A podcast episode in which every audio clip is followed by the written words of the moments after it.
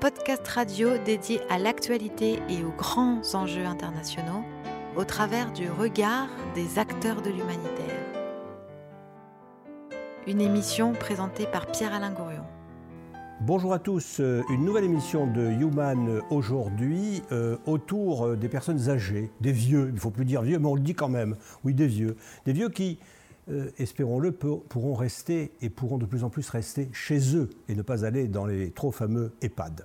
Voilà. Alors autour de cette table, eh bien, un certain nombre d'intervenants, dont je vous donne les noms tout de suite. D'abord, Alienne Roure, bonjour. Bonjour. Voilà, Alienne, vous êtes présidente, vous nous direz tout à l'heure de quoi il s'agit, de l'association ALIT, Solidarité, Formation, Santé. Et puis à côté de vous, Luc Bougeot, bonjour. Bonjour. Vous êtes, euh, Luc, directeur de la maison de Charmanon, euh, qui est gérée euh, par les petits frères des pauvres. Tout à fait. Et puis Marie Gourion, bonjour. Bonjour. Vous êtes ma fille, c'est ça? Pareil. Et vous vous occupez de quoi sinon? L'association Le Paris Solidaire Lyon, où je suis coordinatrice. Voilà. Et enfin, euh, et la patriarche, euh, avec qui euh, nous allons animer cette émission et qui nous posera la première question, qui vous posera la première question tout à l'heure, mais juste après que Alain Pierre nous ait fait une petite introduction musicale. Écoutez.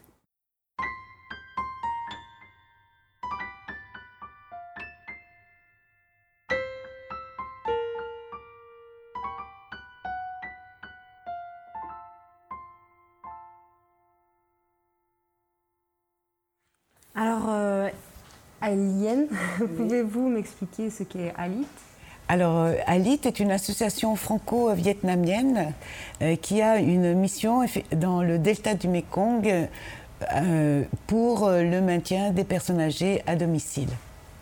Nous avons aussi euh, des. Nous sommes ciblés sur euh, les soins infirmiers, donc soins infirmiers euh, pour la gérontologie et la gériatrie, pour qualifier les personnels infirmiers donc dans le delta du Mekong. Et nous avons aussi ouvert un dispositif de stage aux étudiants infirmiers français qui viennent faire des stages à l'hôpital dans la ville de Kaolan, qui est située dans ce delta du Mekong. Donc trois cibles. Hein, une cible soins infirmiers, gérontologie, gériatrie, une cible dispositif de stage. Et euh, une cible de partenariat, de développer des partenariats euh, pour euh, renforcer et augmenter les compétences, surtout en gérontologie, liées au vieillissement de la population vietnamienne. C'est à la fois du transfert de technologie et de la formation et des soins donnés voilà, oui, c'est du transfert de compétences euh, avec des apports théoriques, faciliter aussi euh, les compétences donc euh, des enseignants vietnamiens pour former les infirmières de base donc en gérontologie et, dans l'apprentissage de leurs étudiants infirmiers dans leurs propres écoles, hein, étudiants infirmiers vietnamiens. Et vous arrivez à avoir euh, combien d'élèves sur place au Vietnam donc? Alors au Vietnam, on, se, en fait, on se réfère hein, au, planning euh, et au projet euh, des instituts en soins infirmiers français qui ont des projets à l'international. Donc ils ont un planning et nous, nous trouvons adéquation entre les possibilités de recevoir des étudiants français au Vietnam sur des temps bien organisés en respectant l'organisation interne de nos partenaires vietnamiens. Nous avons eu en cinq ans environ 45 étudiants qui sont partis effectivement euh, euh, de France au Vietnam. Est-ce que vous vous considérez comme une, comme une ONG, comme une organisation non gouvernementale, ou bien est-ce que vous travaillez là-bas avec des ONG locales ou internationales? Non, on travaille, euh, on travaille avec, on travaille seul. Oui. D'abord là-bas. ça a été une demande hein, du, du Vietnam. nous n'avons eu aucune initiative au départ. Il se trouve que j'avais un réseau euh, de connaissances vietnamiens euh, qui, euh, de par les compétences que j'avais pu acquérir en France, m'ont demandé si je pouvais les transférer effectivement au Vietnam. Voilà, je suis infirmière de base, de, formation, et ensuite j'ai 25 ans d'expérience de direction en soins infirmiers. Voilà. Et donc, euh, on va continuer notre, petite, euh, notre petit tour d'horizon. Luc Bougeot, euh, qu'est-ce que la maison de Charmanon?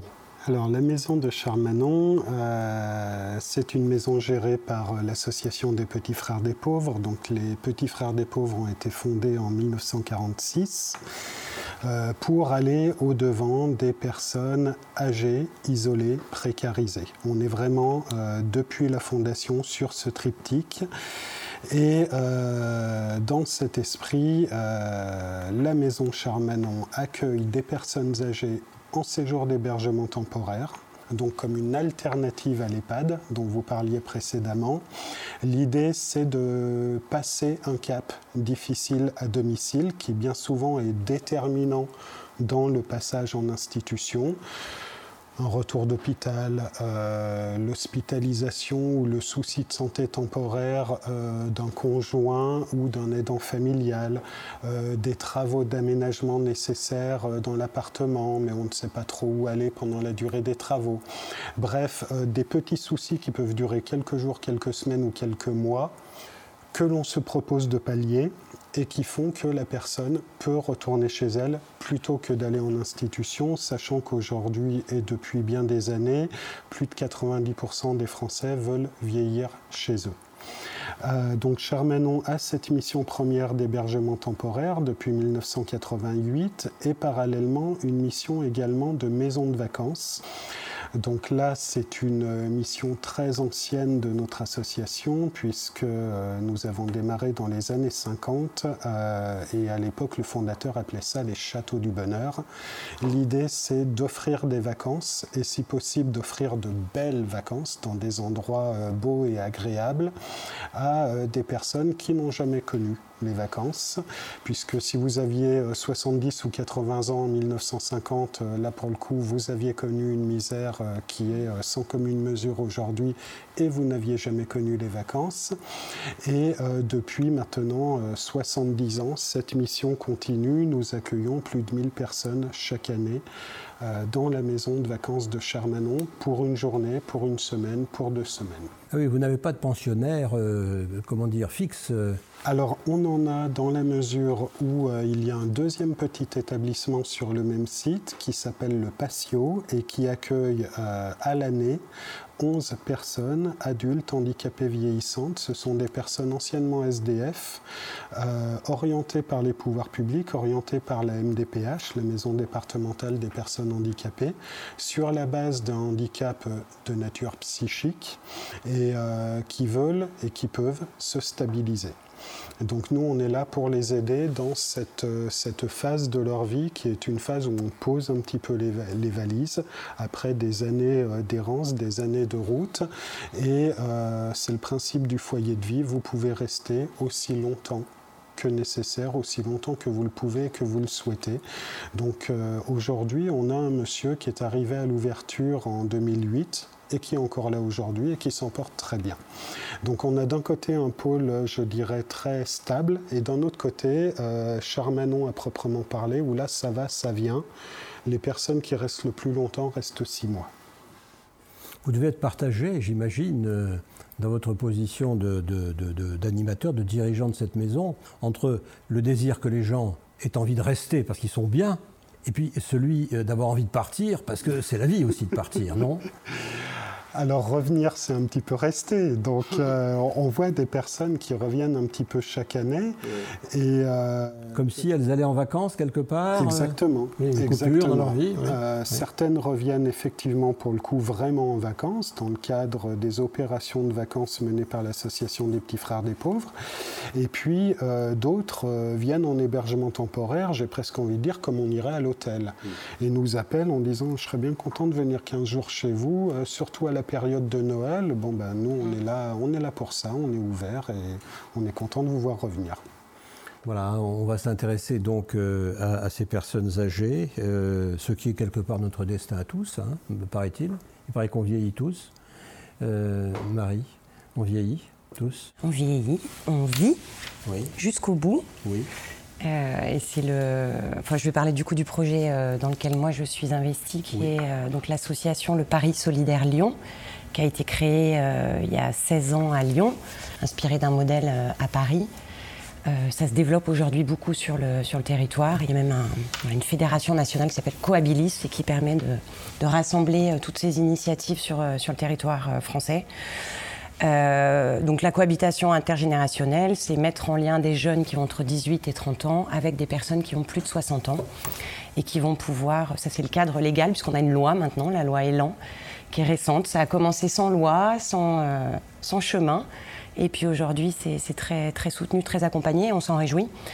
Euh, donc il suffit qu'une personne euh, ait un espace suffisant pour accueillir, c'est-à-dire une chambre meublée, qui a un désir d'accueil bien sûr, pour pouvoir accueillir un, un, jeune qui va être dans un projet d'études, d'emploi ou dans un temps de réflexion aussi. donc ça répondait vraiment à deux besoins important de, la société, qui était d'une part le logement des jeunes, qui devient extrêmement compliqué dans les, grandes villes, dur d'accès, cher. Euh, pour beaucoup de jeunes, euh, et notamment de jeunes étrangers, c'est presque un accès impossible. Et de l'autre côté, alors je parle du logement pour les jeunes, mais aussi d'un désir de sens, euh, de solidarité, d'être utile à quelque chose dans, dans ce qui est sur le chemin de leur vie. Et puis, euh, du côté des accueillants, c'est euh, aussi un désir de solidarité, se dire j'ai une grande maison à Sainte-Foy-les-Lyons, euh, je vis seule, j'ai cinq chambres libres, il y a des jeunes qui n'ont rien. Est-ce que je ne peux pas ouvrir cette maison? Mais répondre aussi, bien sûr, à, un désir de, partage, parfois un besoin de ne pas être seul. Et en tout cas, permettre. Alors, bien évidemment, à 60 ans et à 95 ans, ce n'est pas tout à fait le même projet d'accueil, ce pas les mêmes besoins qui vont s'exprimer. Mais d'ailleurs, le projet peut évoluer, se transformer au fil du temps. Euh, mais c'est euh, répondre. Et, nous, notre rôle, c'est de mettre en lien ces, besoins, ces désirs, de les entendre, de les comprendre, de les accueillir, de générer ces cohabitations et ensuite de les accompagner euh, dans le temps. Vous avez plus de. Pardon. Donc maintenant, il y a un contrat. Ils, signent un contrat, les jeunes, avec, avec les plus âgés pour habiter avec eux. Un contrat de cohabitation intergénérationnelle, tripartite. L'association s'engage aussi et euh, voilà, on n'est pas dans un contrat de travail, il n'y a pas de lien de subordination, c'est important. C'est vraiment un désir et des engagements respectifs que chacun prend vis-à-vis de l'autre. Notamment en termes de temps Ça peut être un temps de présence. Euh, on ne va pas se donner un horaire en se disant à 18h je suis là parce que voilà, on n'est pas dans un emploi et on ne dit pas que je suis là de 18h à 20h, mais on s'engage à être présent, à partager un temps de repas, à être là la nuit parce que c'est rassurant, à pas forcément partir tous les week-ends. Et on va vraiment dialoguer, essayer de faire quelque chose d'un peu cousu humain, parce que chaque histoire va être unique et que c'est aussi le binôme qui va construire sa propre histoire avec l'association pour euh, étayer cette création de liens. Et alors, vous avez plus de, plus de demandes ou plus d'offres euh, Je veux dire que, est-ce qu'il y a plus de jeunes qui recherchent un, lieu ou plus de personnes âgées qui recherchent un jeune, si j'ose dire? Alors en septembre, clairement, il y a plus de jeunes qui recherchent un, lieu de vie. Il y a une crise majeure du logement euh, des jeunes, avec des conduites aussi euh, assez violentes, assez euh, honteuses, entre guillemets, enfin en tout cas qui, poussent les jeunes à, vivre des situations extrêmement difficiles. Donc on a beaucoup d'acteurs logement jeunes qui aujourd'hui sont désemparés parce qu'ils ne savent pas répondre à la demande. Et euh, donc là, il y a vraiment quelque chose à, encore à inventer. Et puis de l'autre côté, il y a un potentiel. C'est-à-dire qu'il y a des gens qui ont des espaces, il y a des gens qui ont des envies de partage ou des besoins de, de, liens. Et, c'est vraiment euh, répondre à, ce besoin criant euh, des jeunes par une solution qui va apporter à chacun. Et donc, euh, si on avait euh, là, euh, au bout de, la caméra, de l'autre côté de la caméra, des, personnes âgées qui avaient, qui avaient une, chambre éventuellement libre, qu'est-ce que vous auriez tendance à leur dire pour qu'ils viennent vous voir? Bah c'est assez simple, c'est un échange téléphonique en général au départ. Ensuite, moi, je vais me déplacer, je vais au domicile de la personne. C'est une rencontre, c'est une rencontre qui n'est pas forcément engageante, on peut ne pas aboutir le projet mais c'est prendre le temps euh, d'échanger sur ce qu'on a envie de vivre, sur euh, son quotidien, son rythme, euh, ses désirs, ses limites, ses peurs, parce qu'il y a des peurs. Accueillir quelqu'un qu'on ne connaît pas, il n'y a rien d'évident. À ouvrir sa maison quand on n'a pas eu l'habitude de le faire dans, son histoire. Et, ce temps-là, on va le prendre. On peut se rencontrer une fois, deux fois, trois fois, ça va maturer.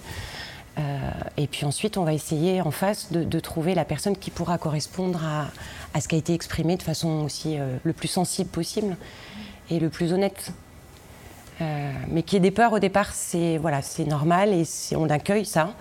Euh, par contre, elles peuvent se dépasser si on en a le désir. Et donc, chaque histoire, vous le disiez, est originale, mm. de même qu'est originale la musique d'Alain Pierre.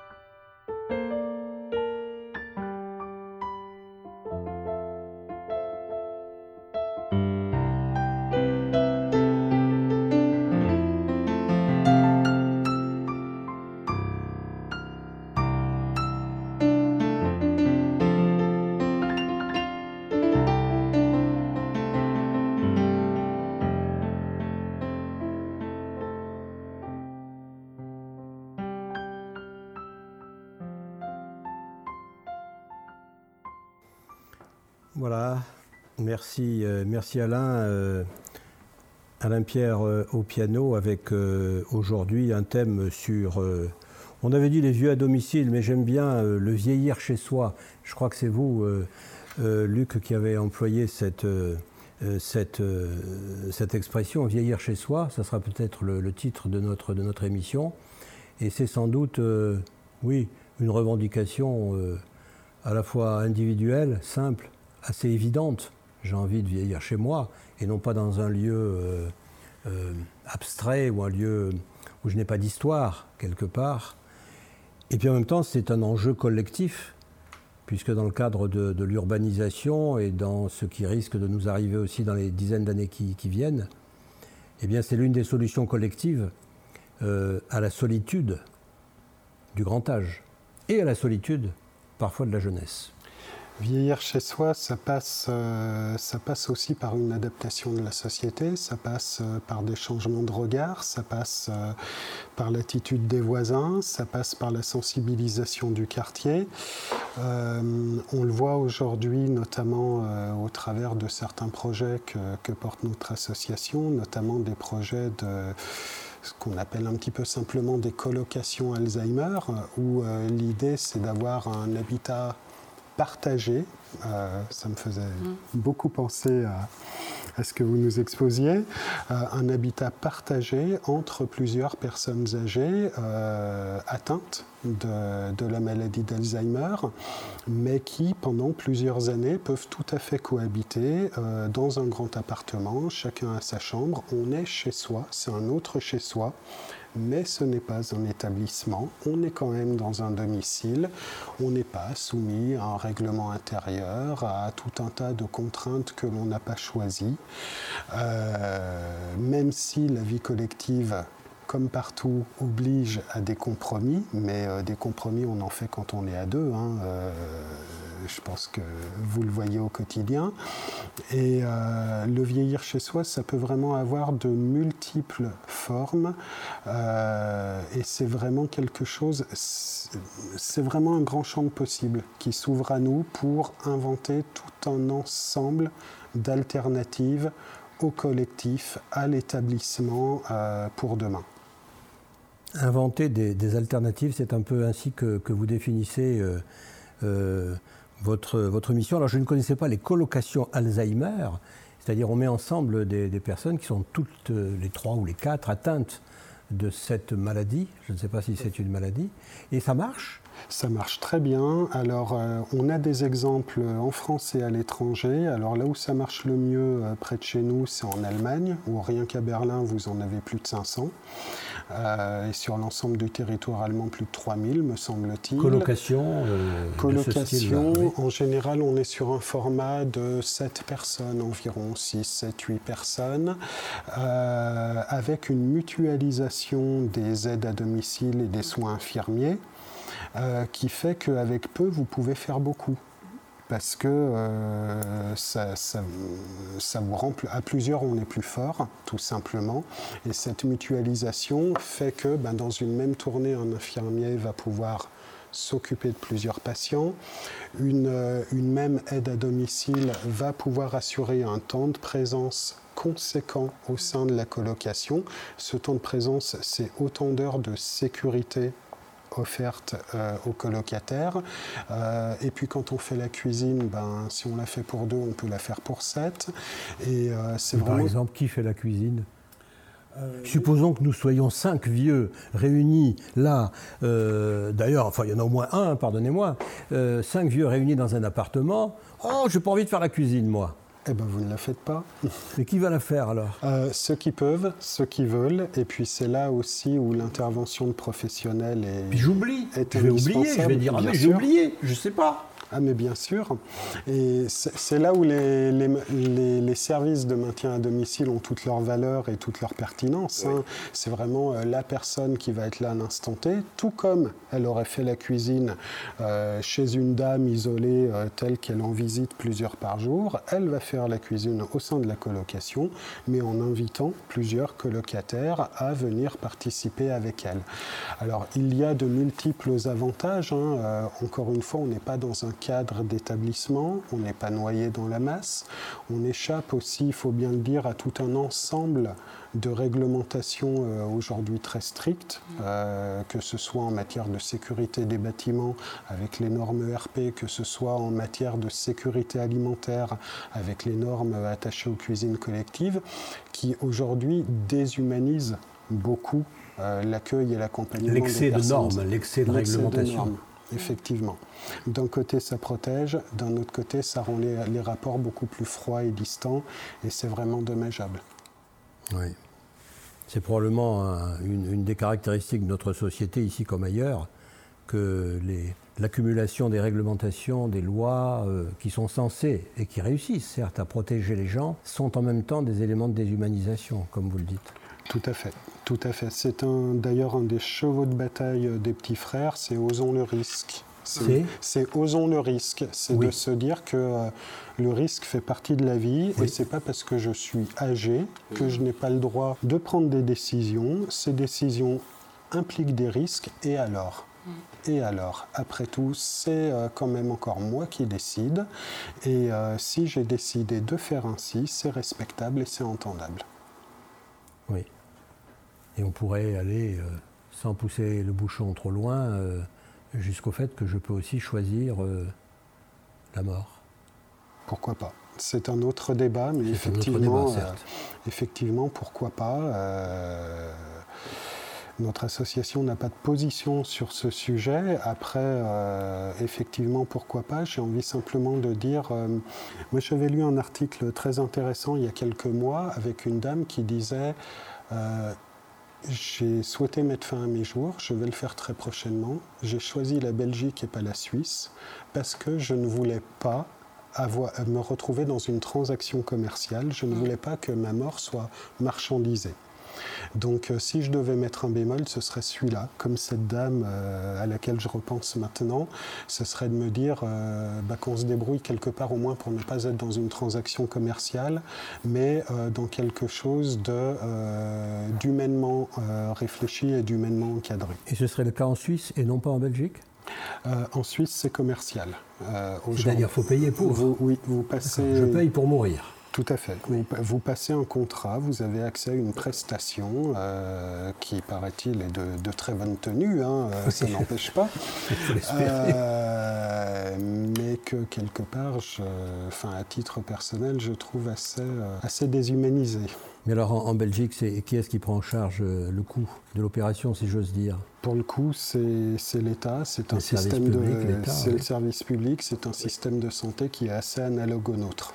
Voilà, en tout cas, euh, cette, idée d'inventer de, euh, et, d'être, euh, et de chercher des, alternatives aux impasses dans lesquelles on est aujourd'hui semble recouvrir les activités de, vos trois associations, aussi bien dans l'échange interculturel que vous faites à Eliane Roure au sein de votre association ALIT euh, donc parlez-nous peut-être euh, un peu de, ça, de cet échange également euh, entre deux sociétés. Il s'agit du Vietnam du Sud. Du Sud.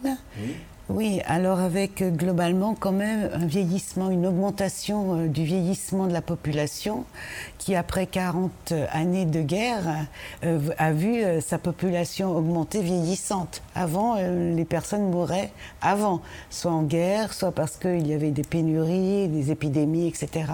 Là, il y a le Vietnam et c'est salué par le, le monde entier sur une amélioration des conditions de vie et de l'hygiène de vie des Vietnamiens Actuellement, le vieillissement au Vietnam rejoint presque le nôtre avec une moyenne d'âge euh, de 76 ans et qui atteint presque 80 ans pour euh, les femmes. Donc, euh, Alors qu'on est en Europe, en, France, à combien? 83 ans pour les femmes à peu près, Luc, hein, c'est ça, et 80 pour les hommes. Donc il y a une forte augmentation de la population et le Vietnam, euh, politiquement, a orienté quand même, euh, après les années de guerre, euh, sa politique sur l'économie et non pas forcément sur la santé. Et là, actuellement, il se confronte à ce vieillissement comme nous, il y a 30 ans. Hein, on se confrontait au vieillissement de la population, quelle structure, point d'interrogation, quel type d'accueillement, comment préserver la culture, la tradition. Et puis, alors, avec cette augmentation de la, du vieillissement, il y a aussi, comme dans les pays en voie de développement, euh, une, un exode rural et puis une diminution aussi euh, de la fratrie à l'intérieur donc euh, de chaque famille où les, les, couples maintenant vietnamiens ont deux enfants ils n'ont pas trois, quatre ou cinq comme les décennies antérieures. Donc euh, voilà, la problématique actuellement est vraiment une, euh, une problématique de santé publique hein, et qui est soutenue donc euh, par le gouvernement national, avec nous dans, le, dans la province donc de Dong Tap, où nous avons donc nous sommes intervenus sur un apport théorique avec des médecins, des gériatres pour former donc le personnel de santé, des infirmiers aussi bien entendu. Mais maintenant nous nous confrontons, je dirais, à cette prise en charge justement euh, des personnes âgées à domicile. Et culturellement dans la tradition, euh, surtout en Asie, c'était quand même bien les familles et surtout l'aînée, souvent si c'était une fille ou la belle-fille de, qui s'occupait de la personne âgée à domicile. Donc dans notre association, nous avons atteint nos limites. C'est pourquoi nous avons donc recherché des partenariats qui ont une expertise sur le maintien à domicile. Et c'est pourquoi nous avons donc ce partenariat avec les petits frères des pauvres qui ont une expertise internationale euh, sur le maintien des personnes âgées à domicile. Donc c'est pour ça que le projet de nos deux associations, c'est d'aider les politiques locales à mettre en place euh, des dispositifs qui soient structurés euh, pour ce maintien des personnes âgées à, plus long terme. Il y en a des, dispositifs, mais ils ne sont pas structurés. Donc, euh, face à la demande, face aux besoins, c'est insuffisant. Donc, nous avons fait appel aux petits frères des pauvres liés à leur expertise sur l'international. Et alors, cette expertise prend, prend quelle forme, Luc Bourgeot? De quelle manière votre expérience au Petit Frère des Pauvres d'internationalisation de l'aide à domicile peut intervenir? Comment ça se passe? Alors les petits frères des pauvres, via leur fédération internationale, euh, sont présents dans plusieurs pays. Et effectivement, le maintien à domicile, quelle forme ça prend? Ben, Ça prend des formes très diverses, selon les lieux, les cultures, euh, les modes et les niveaux de développement. Euh, le Vietnam, c'est une page qui s'ouvre pour nous, donc euh, on va l'écrire ensemble et je ne peux pas trop me prononcer à cette heure euh, sur, sur ce que l'on écrira. pour le reste, le... Ça prend quelle forme, pardon de vous couper? Oui. vous allez sur le terrain, vous allez examiner, Bien sûr. vous faites un audit? Non, si vous voulez, concrètement, à l'origine de l'association, c'est on a l'idée de bénévoles venant visiter à domicile des personnes extrêmement isolées. Et ça, c'est vraiment resté euh, l'ADN de l'association. Un peu comme on venait visiteur de prison. Euh, Exactement. Et où qu'on soit dans le monde, ça, c'est vraiment une constante. C'est vraiment visiter à domicile des personnes très isolées. Et quand vous vous sentez moins isolé, d'ores et déjà, vous sentez moins euh, en détresse, en besoin, en demande euh, d'aller ailleurs, de rentrer euh, en institution. Donc euh, la lutte contre la solitude, c'est vraiment le premier cheval de bataille.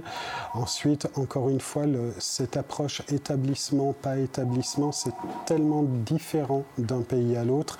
Si on parle du Vietnam, par exemple, euh, pour le peu que j'en connaisse, parce qu'encore une fois, euh, je ne prétends pas être expert, mais on n'a pas ou quasiment pas de maison de retraite dans ce pays-là. J'ai cru entendre au fil de nos réunions qu'on a des groupes qui commence à s'implanter dans la capitale, mais c'est très timide. Et euh, c'est, euh, ai-je cru comprendre aussi, ce que les acteurs locaux ne veulent pas. Ils, ne veulent pas nous ressembler. Enfin, je te passe la parole parce que pour le coup. Ben, euh, nous, nous avons choisi justement l'association des petits frères des pauvres. ce qui nous a intéressés, c'était effectivement qu'on respecte euh, euh, la, culture euh, locale. Et ce qui est très intéressant dans l'expérience, donc les expériences que j'ai entendues, c'est que vraiment il y a une analyse de l'existant et c'est bien à partir des ressources locales que l'on met en place ce dispositif de, de, maintien des personnes âgées à domicile. Ce qui fait que dans le monde entier où les petits frères des pauvres interviennent, il n'y a aucun modèle qui se ressemble et c'est ça, euh, pour moi, enfin, ce qui était le plus important, et je pense pour mon partenaire aussi vietnamien, parce que notre partenaire vietnamien est venu à Lyon il y a en 2018. 2018. En, 2018. Nous lui avons fait euh, visiter euh, différentes structures d'accueil qui se trouvent à Lyon, que ce soit les hôpitaux gériatriques, que ce soit les accueils de jour, que ce soit les maisons de retraite municipales ou grand luxe. Et puis nous sommes allés donc à l'établissement Charmanon à Grézieux-la-Varenne. Et euh, ça fait, si vous voulez, une, unanimité euh, dans cette équipe vietnamienne en disant mais ce modèle-là, c'est celui qui nous correspond le plus. En quoi est-il différent? Des, autres, oui. Eh bien, écoutez, moi, je vous invite à aller euh, faire une visite. C'est pour nos auditeurs. Parce que euh, euh, je vous invite. Parce J'irai peut-être comme pensionnaire, d'ailleurs. Vous savez, ça me prend au nez. Hein. je vais prendre le numéro tout de suite. Vous pouvez venir comme bénévole. Déjà, nous recrutons des bénévoles toute l'année. Il y a, on, peut faire des émissions de radio là-bas aussi. Tout à fait. Des émissions de souvenirs, par exemple. Ah, mais avec grand plaisir. Oui, pourquoi pas. Mais vous verrez, oui. vous franchissez la porte. Oui et, vous sentirez, vous ressentirez une atmosphère très particulière. C'est-à-dire quoi? C'est plus chaleureux Un apaisement. Un apaisement. Oui. Alors que le vieillissement, euh, vous rentrez dans certaines maisons de retraite, euh, ou vous rentrez dans des hôpitaux gériatriques, on ne peut pas dire qu'on ressente un apaisement. Non. Même de l'angoisse parfois. Non, c'est plutôt angoissant, c'est plutôt froid. Anxiogène au moins, voilà. C'est plutôt. Non, on franchit la porte, on franchit la porte et on a un apaisement. Alors euh, c'est à la fois certainement euh, euh, dans, le, dans la conception même. je pense autour des valeurs des petits frères des pauvres, sans doute dans le recrutement du personnel, dans sa formation, mais je dirais aussi dans sa gestion et son management de direction. Voilà, oui, on va le faire rougir, vous avez raison. Hein. C'est une émission en couleur, on va y arriver. voilà, donc, euh, enfin, ce qui était pour notre. Euh, le choix de ce partenariat a été à la fois le choix de l'équipe vietnamienne indirectement, puisqu'on a vu euh, ce qui coïncidait à ce qu'ils souhaitaient, parce qu'ils ont des besoins, mais il manque effectivement, on peut dire, de modèles hein, euh, euh, pour mettre en place certains dispositifs. Mais, ce n'est pas le modèle que l'on veut transférer, hein, ça c'est important, c'est vraiment leur donner les moyens à travers l'existant euh, comme ce qu'ont mis en place les petits frères des pauvres pour qu'eux-mêmes fondent et élaborent leur propre modèle. Mais il faut les accompagner. C'est une base, c'est une base, c'est une boîte à outils et après euh, chacun utilisera l'outil comme bon lui semblera.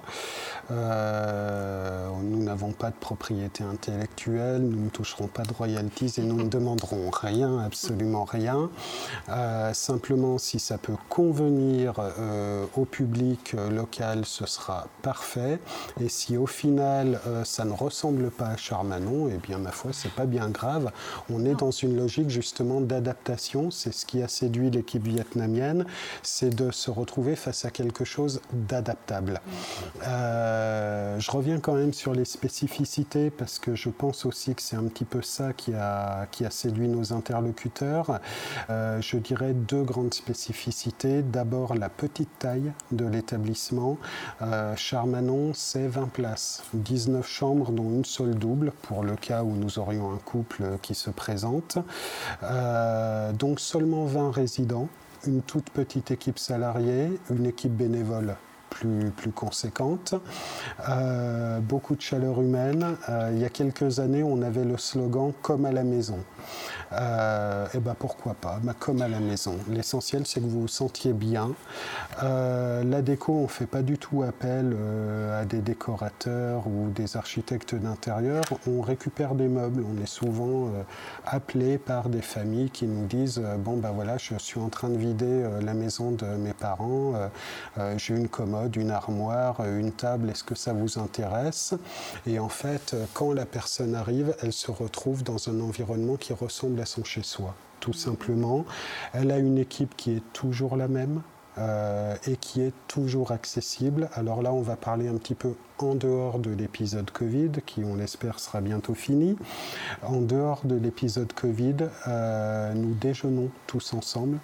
Euh, toute personne au sein de l'équipe salariée ou bénévole qui est présent à l'instant du repas, que ce soit le petit déjeuner, le déjeuner ou le dîner, partage ce repas avec euh, les personnes accueillies et cette proximité, je crois que c'est vraiment ce qu'on a de plus précieux.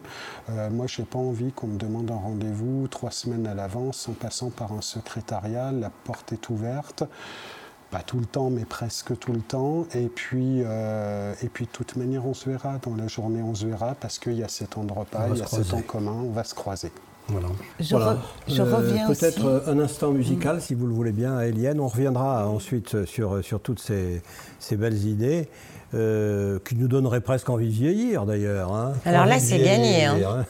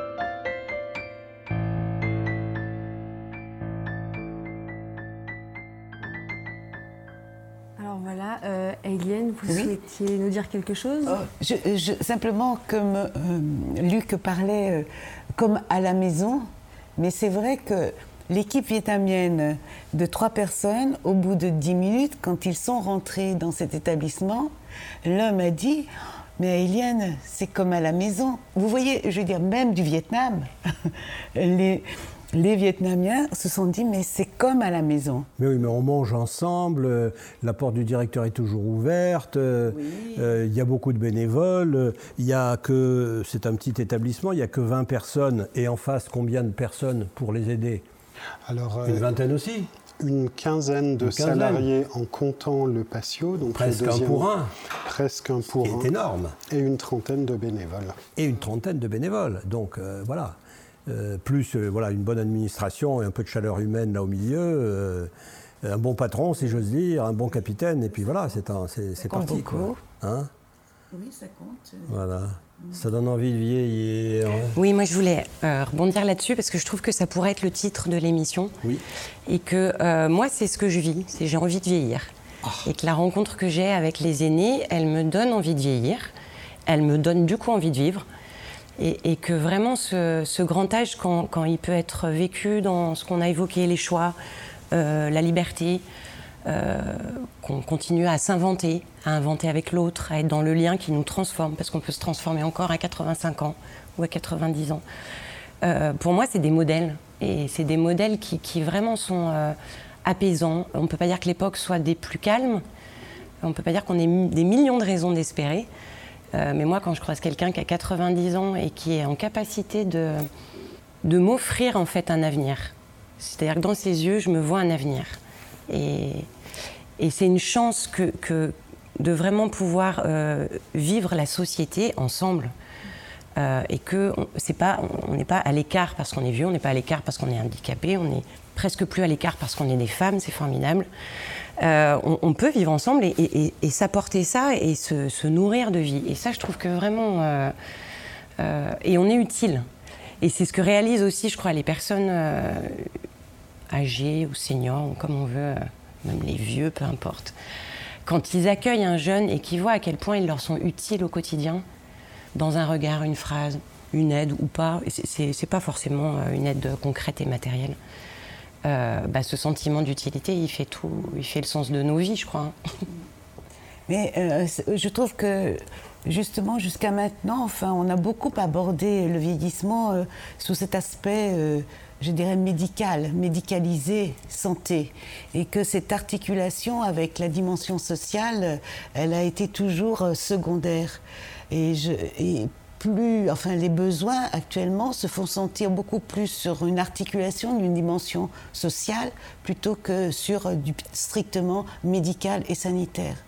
On est comme si être vieux, euh, ça faisait partie euh, euh, d'un catalogue chez le médecin. On va voir le médecin de zéro, le pédiatre de 0 à. ensuite, quand on est adulte, ensuite, quand on est âgé, c'est les gériatres. Et puis, du coup, c'est comme si on était limité dans le temps par rapport à des données, à des données strictement physiologiques et, médicale, alors que la dimension sociale, c'est celle qui fait le lien, justement. Et c'est celle qui entretient aussi. Oui. Ce qui donne envie de continuer d'avancer, quoi. Ah oui. Oui, oui. Puis qui assure euh, une autonomie, une indépendance. Alors que vieillissement, dépendance, souvent ça va ensemble, quoi. Alors que, comme vous dites, vieillissement et avenir, euh, ça peut aller avec. Hein. Et puis le jeune est à la mode. Oui, le jeunisme. Être jeune, c'est à la mode. Il faut être belle, il faut avoir 20 ans, euh, il faut être un.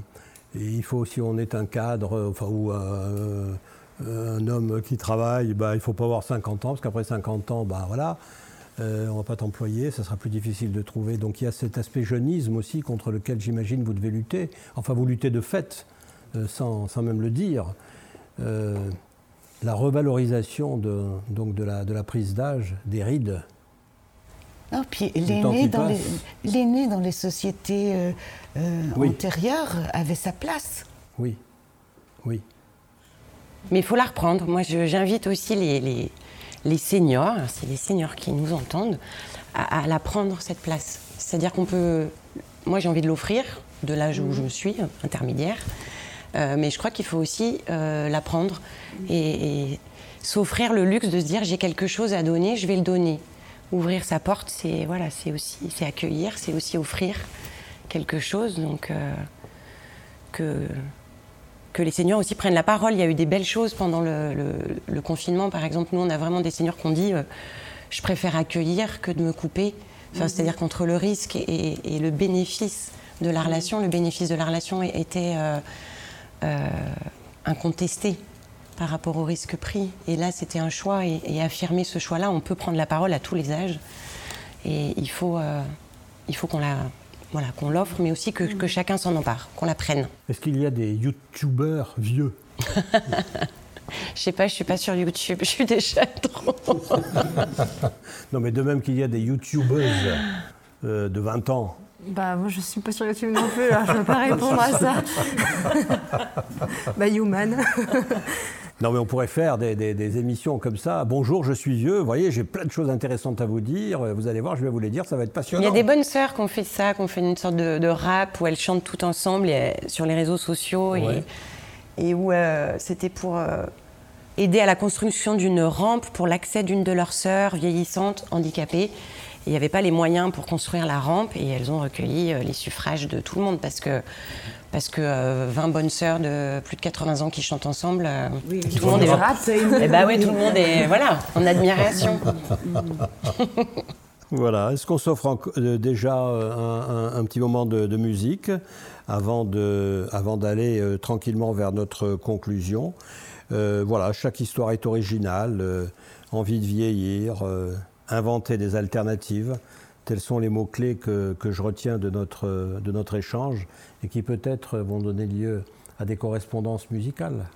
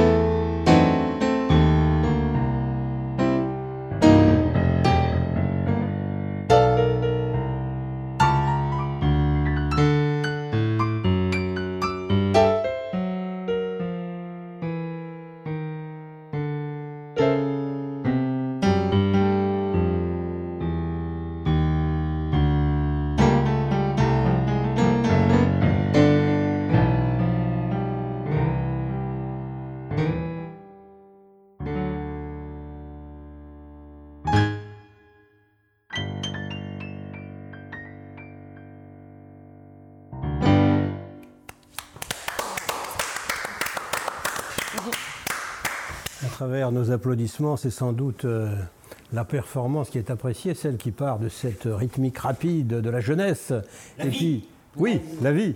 Et puis qui tout doucement euh, arrive vers euh, ce qui pourrait ressembler à, la non-vie. Voilà, alors parmi voilà, tout ce qu'on pourrait dire, il y a sans doute les activités aussi que l'on peut proposer ou qui peuvent être proposés par les personnes âgées elles-mêmes au sein même de l'établissement. Je lisais quelque part qu'il y avait des lieux où, par exemple, on, liait une crèche avec un lieu pour, pour les personnes âgées. Qu'est-ce qu'il y a chez vous concrètement comme, comme activité que les vieux peuvent faire? Oh ben, un petit peu de tout hein, et un petit peu tous les jours. C'est vaste, c'est très vaste. Euh, ça va du plus classique, euh, la belote qui a toujours autant de succès, euh, les dominos et assimilés, triomino, là vous êtes sûr de ne pas vous tromper. ça va aussi en passant par le thé dansant, le bal, le chanteur, enfin tout, tout ce qu'on connaît dans bien d'autres lieux. Et des bénévoles qui viennent pour jouer gracieusement On a des bénévoles qui viennent euh, quotidiennement, quasi quotidiennement. Ça peut être aussi une lecture de journal. On a une bénévole qui fait ça très bien depuis 15 ans. Euh, tous les jours, 11h30, elle arrive. C'est quelqu'un qui a beaucoup d'entrain.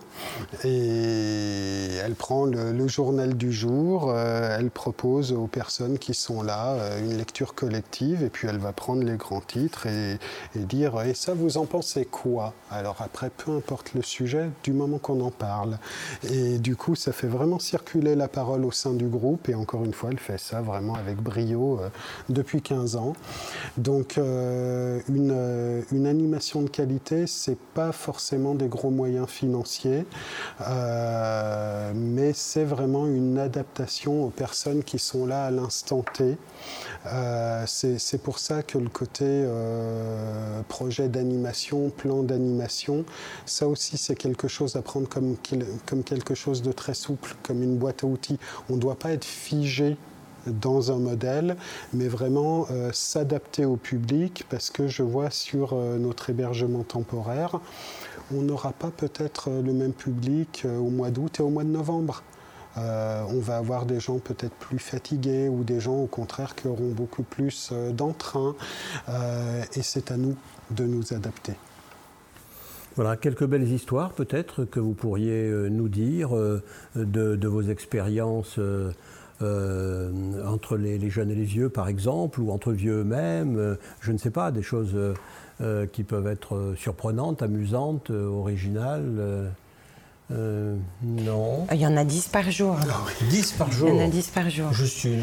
Bah après, je ne sais pas, la dernière à laquelle je pense, c'est une, une, jeune fille qui est sortie de l'hôpital, qui avait un, un souci de, santé euh, important, qui cherchait donc un hébergement pour euh, repartir dans, une vie en dehors de cet établissement hospitalier, et qui arrivait chez une dame qui a 95 ans, qui avait elle-même accueilli beaucoup d'enfants euh, dans sa vie, qui avait été famille d'accueil.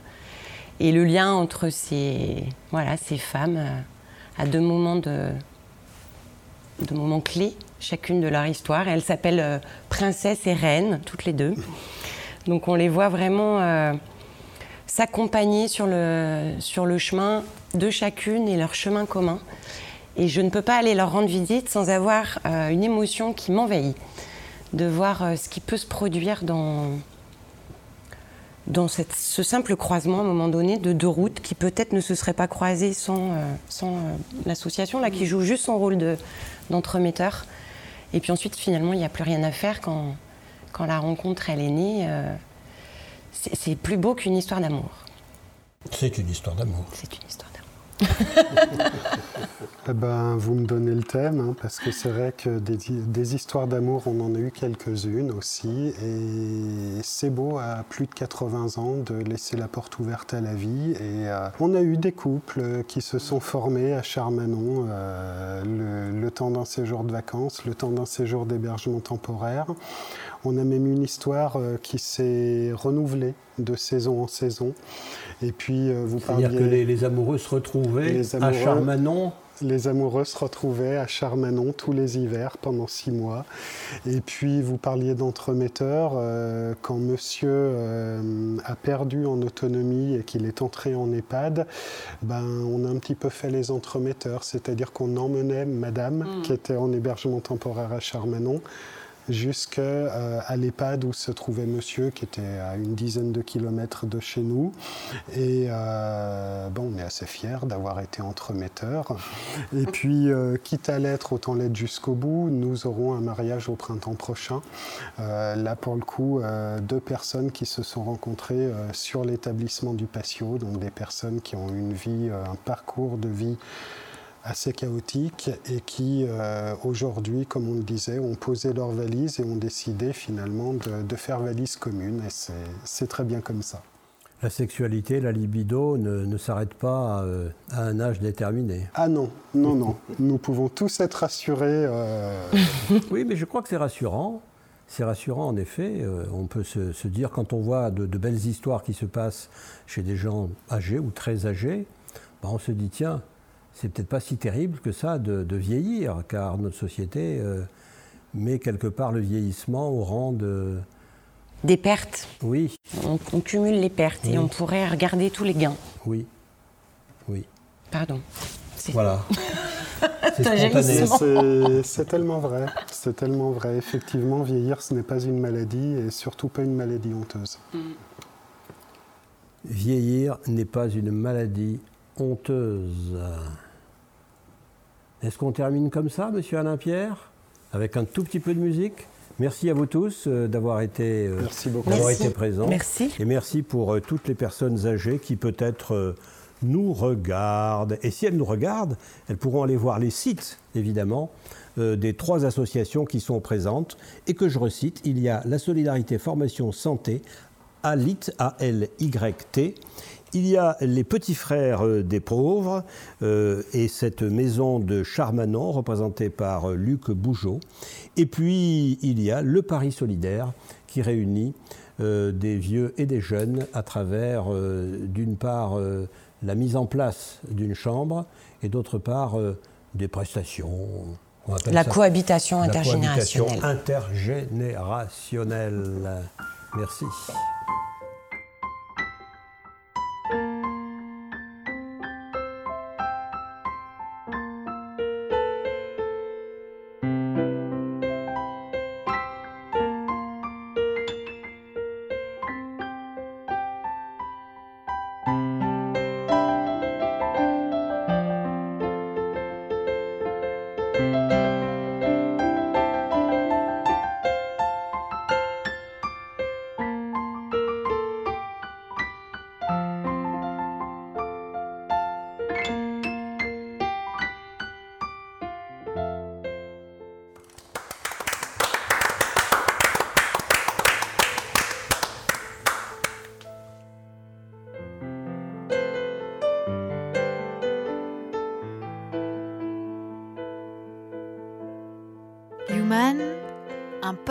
Radio dédié à l'actualité et aux grands enjeux internationaux au travers du regard des acteurs de l'humanitaire.